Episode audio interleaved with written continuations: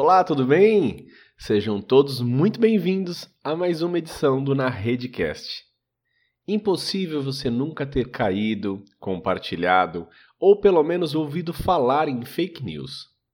Mas apesar de parecer recente, o termo fake news ou notícia falsa, traduzido por português, é muito mais antigo do que se possa imaginar. Segundo o dicionário Merriam-Webster, essa expressão é usada desde o final do século XIX. O termo é inglês, mas se tornou popular em todo o mundo para denominar informações falsas que são publicadas principalmente em redes sociais. Falar sobre esse tema traz a importância de se preocupar com aquilo que se compartilha nas redes, e ainda mais em que notícias podemos confiar.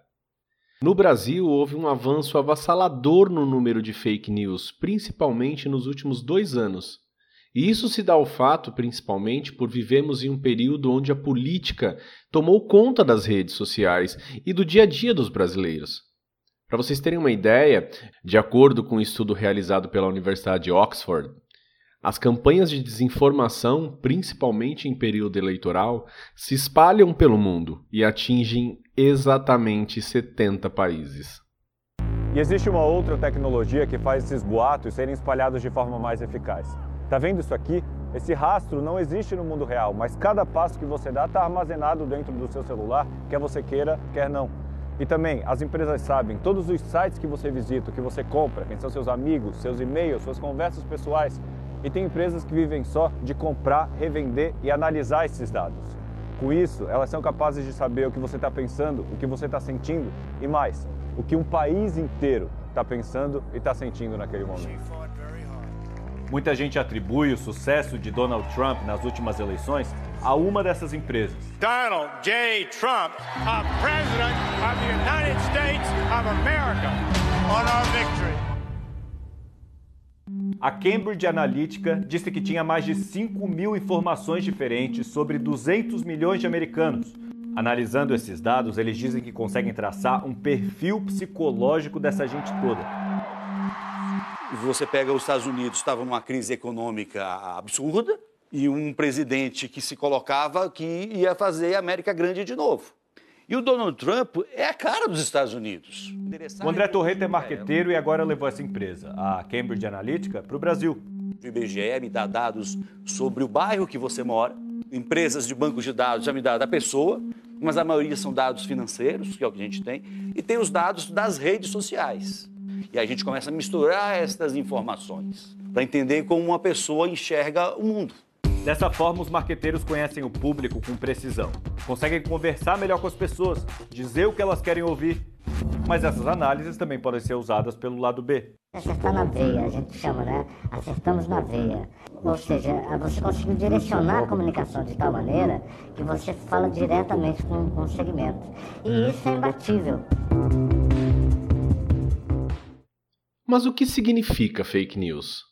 Não é de hoje que mentiras são divulgadas como verdades, mas foi com o advento das redes sociais que esse tipo de publicação popularizou-se.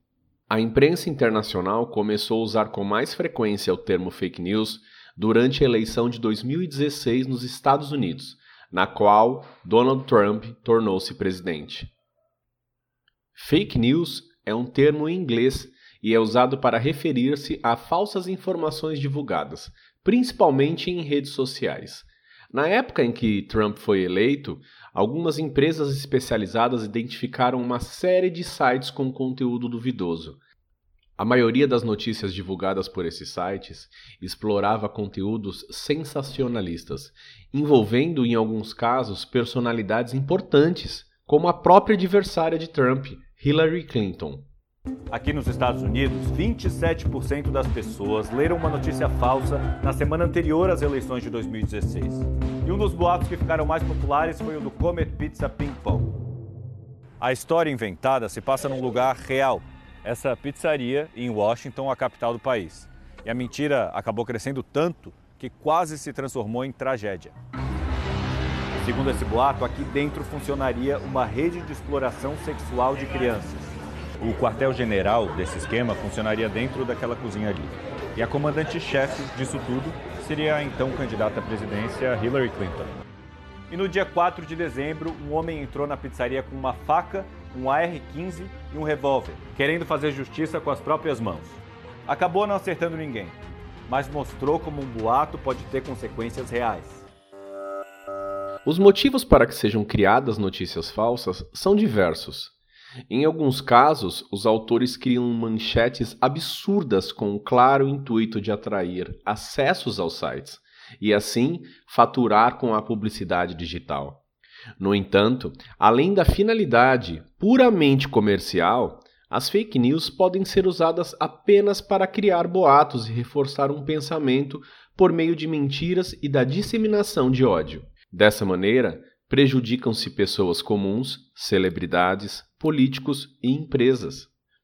Um dos primeiros e mais trágicos casos de notícias falsas no Brasil, oriundo das redes, aconteceu em 2014, na cidade de Guarujá, litoral de São Paulo, onde o resultado de uma fake news terminou com a morte de Fabiane Maria de Jesus, que foi espancada brutalmente até morrer ao ser confundida com uma suposta sequestradora de crianças.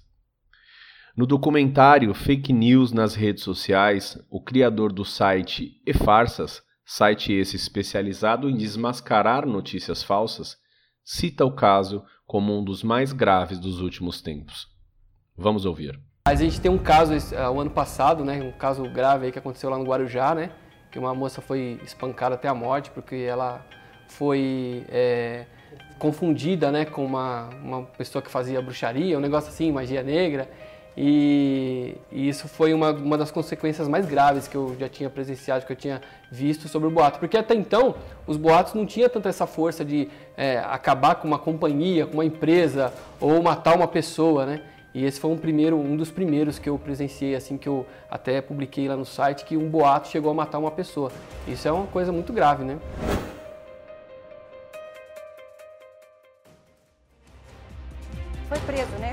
Madrugada o segundo suspeito de participar do linchamento de dona de casa Fabiana Maria de Jesus. Ela foi confundida com uma suposta sequestradora de crianças que teve uma foto e um retrato falado publicados na página na internet Guarujá Alerta. O sentimento foi primeiro de revolta, absoluta revolta. Uma injustiça tremenda que fizeram com uma, com uma mãe de família, uma filha, uma esposa, é, por conta de um boato criado na internet. Um boato maldoso. Maldoso no sentido da irresponsabilidade. Quem criou o boato, o administrador da página que, que veiculou, criou e multiplicou violentamente esse boato, eu tenho certeza absoluta que não queria esse desfecho. Não queria a morte de Fabiane e não queria que ela fosse confundida com, com, a, com a suposta sequestradora que havia no Guarujá, que aliás, ponto, não havia. É, porque foi assim, foi muito rápido. Apareceu numa fanpage do Facebook e logo em seguida que apareceu nessa fanpage, que era de, uma, de uma, um jornal local do Guarujá, logo em seguida acharam uma mulher na rua e ela aparecia com essa mulher da foto e aí ela foi espancada tal. Foi muito rápido, foi tudo no mesmo dia. A fanpage tirou do ar aquela, aquela postagem e tal, mas aí já era tarde demais. E aí eu fiz uma publicação explicando o, o, como que aquilo aconteceu, né? Como que aquilo ocorreu. E muito uma coisa trágica. Não há crime, é, no, nosso, nosso arcabouço jurídico, né? No português, claro, no, no, não existe no Código Penal ou numa lei específica uma conduta que seja compatível com a conduta dele que possa incriminá-lo. Ou seja, você colocar, você abrir um site, abrir um perfil, uma página no Facebook, colocar o que você quiser, através de mentiras, e essa divulgação gerar uma comoção social, dessa comoção social gerar um tumulto que cause a lesão corporal, um dano ao patrimônio ou até dano à vida de uma pessoa, como é o caso da Fabiane, não existe essa previsão legal. Tipificar, a gente chama no direito é, o tipo penal. O tipo penal é o seguinte: é o que está matar alguém. Isso é o tipo penal, tirar a vida de alguém. Não existe o tipo penal para a conduta de quem cria um site, divulga uma mentira, ou até uma verdade, no caso dele foi uma mentira, com uma consequência tão ruim. E a gente fica, eu confesso, frustrado nesse sentido, porque ele também é uma peça nessa engrenagem da responsabilidade pela morte de Fabiane.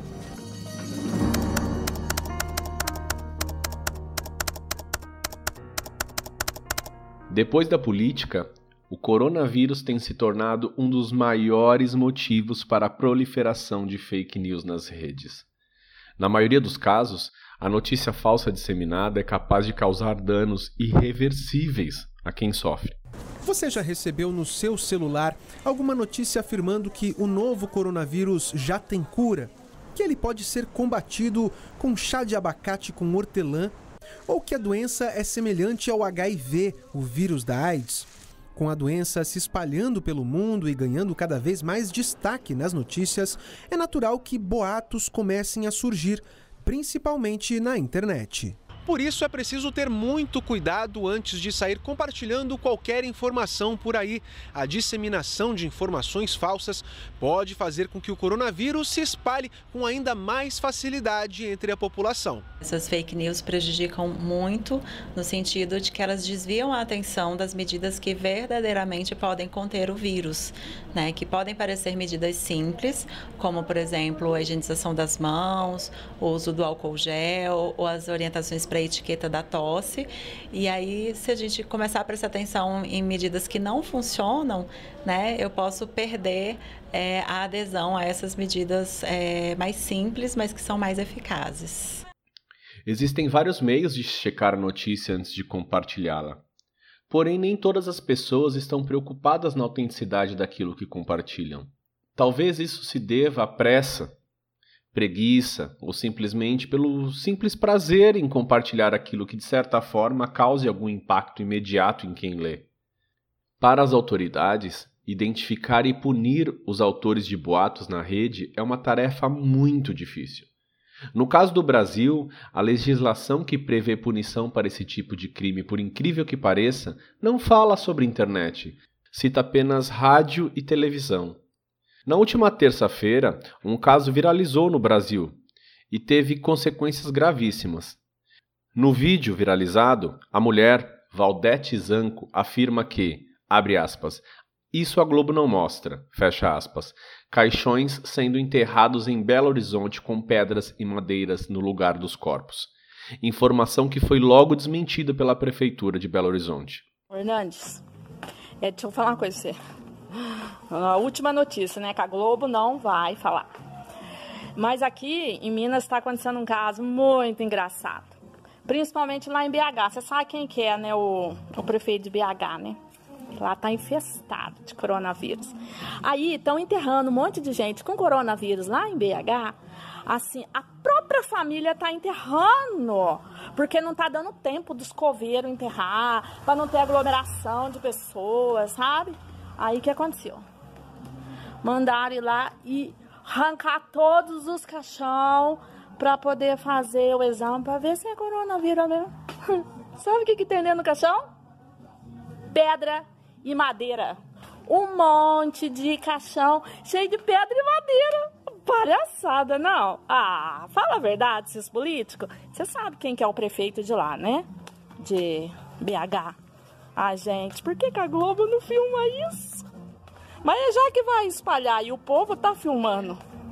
Essa irresponsabilidade de Valdete causou em pouco tempo depois que o vídeo foi publicado nas redes a abertura de diversos caixões com vítimas da Covid-19. Familiares queriam constatar a todo custo para ver se os seus entes queridos estavam realmente sendo enterrados.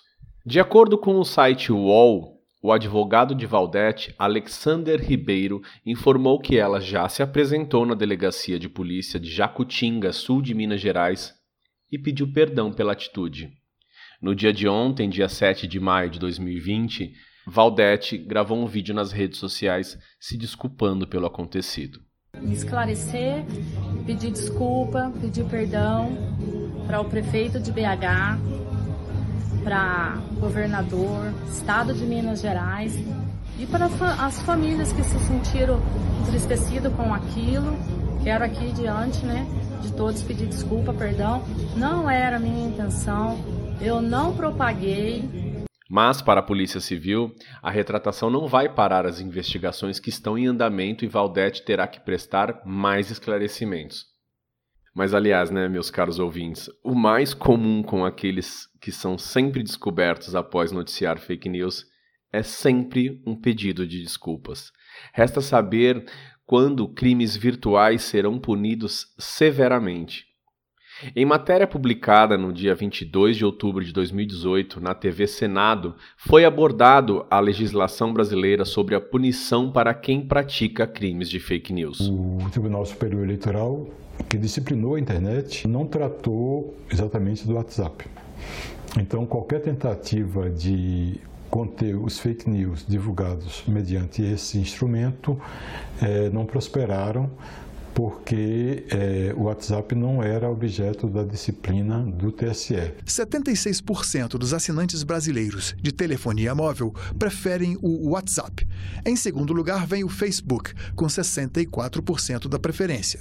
Em terceiro, as mensagens de texto, escolha de 37% dos usuários de celular. Nos países onde o WhatsApp lidera, a África do Sul tem 82% dos usuários, o Brasil 76%, a Nigéria 73%, a Alemanha 72% e a Índia 63%. Para muitos estudiosos, combater as fake news é uma tarefa quase impossível diante do poder de convencimento da imagem. Se eu estou disseminando conteúdos que são inverídicos, eu consigo convencer pela imagem também, porque a imagem diz assim: olha, isso aqui é real. Só que você, no, no, WhatsApp ou nas redes sociais, você acaba dissociando o conteúdo textual da imagem. E, e a imagem justifica o texto. Então, a imagem ela tem um poder de verdade. Uma agência de checagem monitorou 347 grupos do WhatsApp no período que antecedeu o primeiro turno da eleição. Das 100 mil imagens de conteúdo político, foram selecionadas as 50 mais populares. E destas, apenas quatro foram checadas como verdadeiras. Alguns sites de fake news usam endereços e layouts parecidos com os de grandes portais de notícia, induzindo o internauta a pensar que são páginas de credibilidade. Por isso, todo cuidado é pouco quando se fala de internet. A maneira mais efetiva de diminuir os impactos da fake news é cada cidadão fazer a sua parte, compartilhando apenas aquilo que tem certeza de que é verdade. O ideal é duvidar sempre e procurar informações em outros veículos, especialmente nos conhecidos como grande mídia. No Brasil, para vocês terem uma ideia, existem agências especializadas em secar a veracidade de notícias suspeitos e de boatos, as chamadas fact-checking. Alguns grandes portais de notícias também criaram setores específicos para checarem esses tipos de informações. No Brasil, existem diversos portais de fact-checking. Entre eles, podemos citar aqui o Agência Lupa, o site Aos Fatos, o site Truco, o UOL Confere, o site boatos.org, o site E-Farsas, já citado nesta edição, e também o portal É Fato ou Fake. Fato ou fake? Se aconteceu, é fato. Se é mentira, é fake. Só que hoje em dia é muito difícil separar o fato do fake, saber se é inventado ou se aconteceu mesmo. É para isso que serve o jornalismo para conferir para você. Se você tem dúvida, a gente confere. Se você não sabe se é verdade, a gente checa a fonte. Um bom jornalista não publica nada sem duvidar antes. Se não confere, não é jornalismo. E conferindo, a gente descobre o que de fato é fato e o que de fato é fake porque a dúvida leva à verdade e a gente só trabalha com ela. Jornalismo é isso. A gente duvida, a gente confere, a gente informa. Fato ou fake? É jornalismo para o fake não virar news. Existem grupos específicos que trabalham espalhando boatos. No entanto, não é fácil encontrar as empresas que atuam nesse segmento, pois elas operam na chamada Deep Web, isto é, uma parte da rede que não é indexada pelos mecanismos de buscas, ficando oculta ao grande público. Para disseminar informações falsas, é criada uma página na internet. Um robô criado pelos programadores desses grupos é responsável por disseminar o link nas redes. E se eu dissesse que hoje em dia quem começa a espalhar essas mentiras não são nem humanos, e sim robôs? Existem programas de computador que criam uma espécie de pessoa automática e fica mandando mensagem à torta direito. A gente está programando um robô que vai reagir à utilização da, da palavra-chave que a gente definiu dentro da nossa hashtag. Na medida que essa hashtag for sendo utilizada, ele vai já automaticamente republicando o conteúdo. São os Pinóquios virtuais. Como na história infantil, eles são mentirosos. mas muito mais maliciosos e rápidos. O robô ele vai disparar informação a cada dois segundos, o que é humanamente impossível. Robôs já participam e promovem discussões políticas no Brasil. Por exemplo, as eleições, processo de impeachment, chegou a um número de interações a partir de notícias que foram é, difundidas por robôs, etc., de quase 21% nas redes sociais. E isso é um, é, um, é um, dado bastante dramático. Com tamanho volume de disseminação de conteúdos, pessoas reais ficam vulneráveis às fake news e acabam compartilhando essas informações. Dessa forma, está criada uma rede de mentiras com pessoas reais.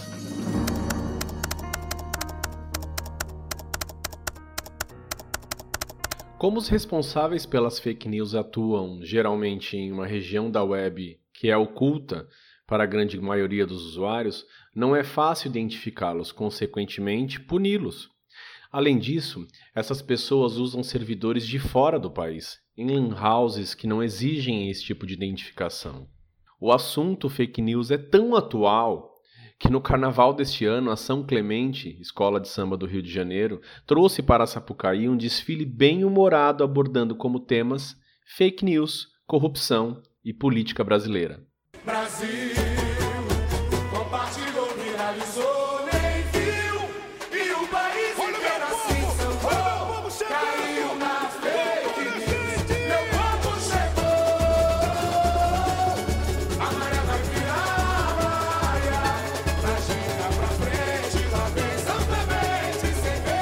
Humorista Marcelo Adnet, um dos coautores do samba enredo, O Conto do Vigário, citou a grávida de Taubaté e também frases como a terra é plana e acabou a mamata, utilizadas por alguns apoiadores de Bolsonaro nas redes sociais.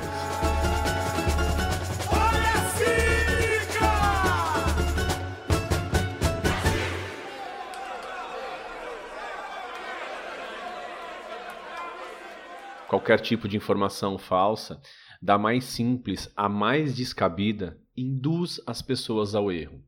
Em vários casos, a notícia contém uma informação falsa cercada de outras verdadeiras. É principalmente nessas situações que estão escondidos os perigos das fake news, e suas consequências podem ser desastrosas. Outro boato que tomou conta das redes e influenciou diretamente o calendário de vacinação infantil foi o de que algumas vacinas seriam mortais e teriam matado milhares de crianças. Para vocês terem uma ideia, o impacto disso foi tão grande que doenças como o sarampo, do qual o Brasil já era considerado livre, voltaram a cometer crianças novamente.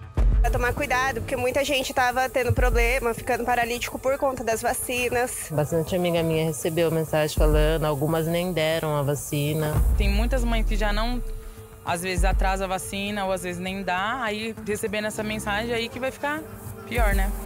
São mensagens com títulos como Vacina da gripe é um veneno mortal.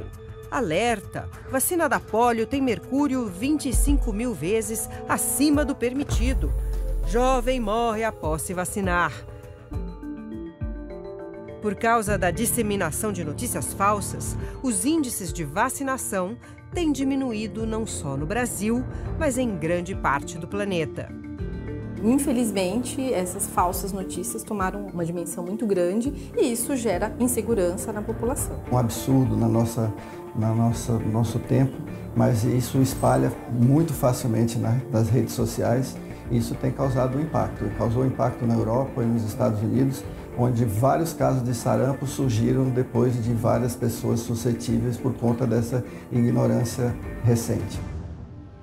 Em São Paulo, mesmo com a atual campanha massiva contra o sarampo, a cobertura vacinal só chegou a 35% entre os jovens até 29 anos e 41% entre os bebês de seis meses a um ano. Esse fato é considerado um absurdo para os médicos.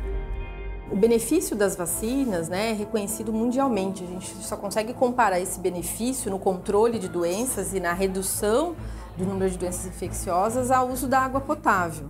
Né? Então, a humanidade teve um benefício enorme com a introdução da, das vacinas. E o sarampo é uma delas. Quando você deixa de vacinar o seu filho, você não está colocando em risco somente a saúde dele, você está colocando em risco a saúde de outros que convivem na mesma comunidade e da população de uma maneira geral. Os pais teriam sido influenciados por um estudo de 1998 médico é, britânico fez uma publicação há 20 anos atrás, é, tentando relacionar o autismo à vacina, por exemplo, a tríplice viral, que é a vacina do sarampo. O nome do médico que tentou relacionar vacinas a autismo é Andrew Wakefield. Anos mais tarde, provou-se que o estudo do britânico era uma farsa. Quando foram ver os dados, era tudo mentira. Esse médico foi caçado, a revista se retratou em relação a essa informação falsa. Não existe essa, essa ideia de que a vacina poderia causar algum mal, ou gerar algum mal é, em crianças e adolescentes, pessoas imunizadas. Em época de eleições, é comum candidatos ou eleitores usarem mentiras para levar vantagem. Com a presença de tantos eleitores nas redes sociais, uma mentira bem plantada pode alterar os rumos de uma eleição, como no caso das eleições de 2016 nos Estados Unidos. Um dado grave que foi constatado pelos pesquisadores do Massachusetts Institute of Technology nos Estados Unidos é de que a chance de uma notícia falsa ser repassada é consideravelmente maior que a de uma verdadeira. Foram analisadas 126 mil notícias e percebeu-se que a probabilidade de republicar uma informação falsa é 70% maior do que a de republicar uma notícia verdadeira.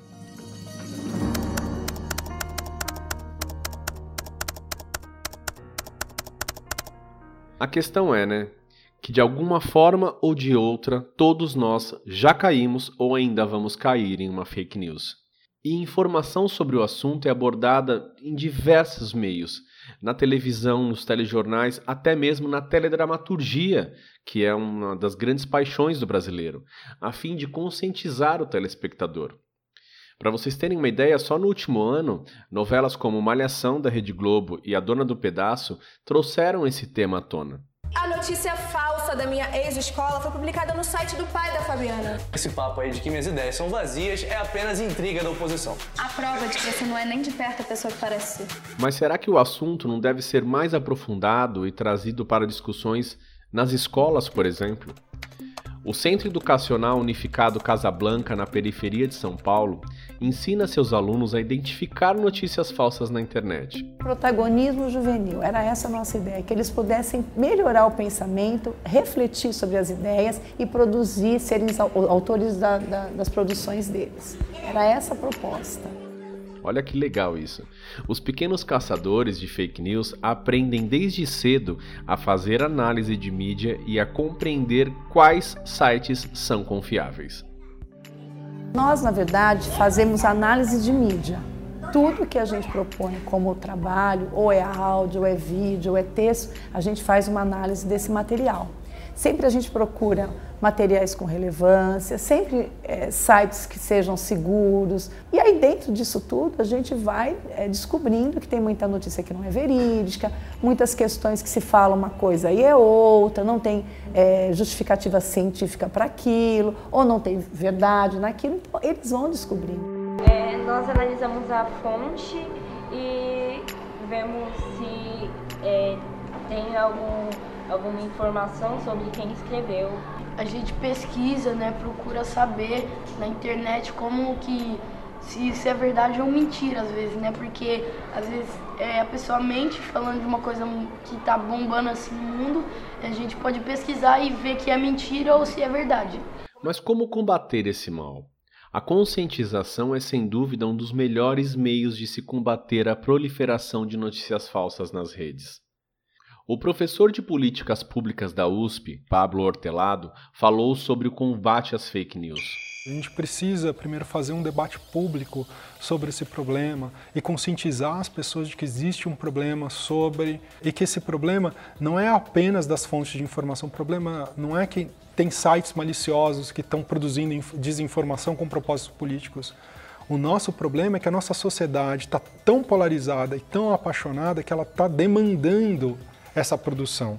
E se a gente não entende que o problema está em nós, está na sociedade, que ela está muito apaixonada, ela está perdendo o juízo, ela está aceitando informação de baixa qualidade porque ela é útil para o combate político que se estabeleceu na sociedade brasileira, se a gente não refletir sobre isso e não desarmar esse sentimento, a gente não vai resolver o problema. E a gente não vai resolver isso em curto prazo, não vai ser com medida uh, de criminalização, não vai ser com censura, vai ser com debate público, com reflexão e um pouco de educação né? Embora, quando a gente fale de educação, as pessoas olhem para os jovens, mas não são os jovens que estão polarizados. As pesquisas elas têm mostrado que quem está polarizado são as pessoas mais velhas, são as pessoas de 40, de 50, de 60 anos que estão polarizadas. Então a nossa preocupação deve ser com os jovens. Os jovens estão muito menos apaixonados e estão consumindo muito menos é, notícias desses sites super engajados. Quem está hiperpolarizado e difundindo notícias falsas são as pessoas mais velhas, as pessoas mais escolarizadas, com curso superior, com alta escolaridade, com bom nível de renda, são as pessoas que elas têm que pôr a mão na consciência e refletir sobre a situação política do país, respirar fundo, não é? Porque a gente precisa achar uma situação para o país sem, sem destruir o adversário.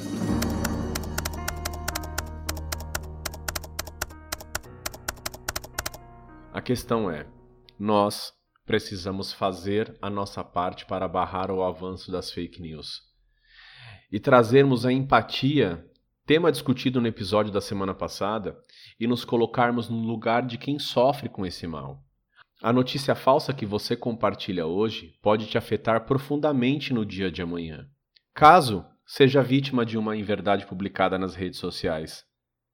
Tenhamos mais consciência, possibilidades para isso não faltam bom senso e alguns segundos checando aquilo que compartilha fazem toda a diferença.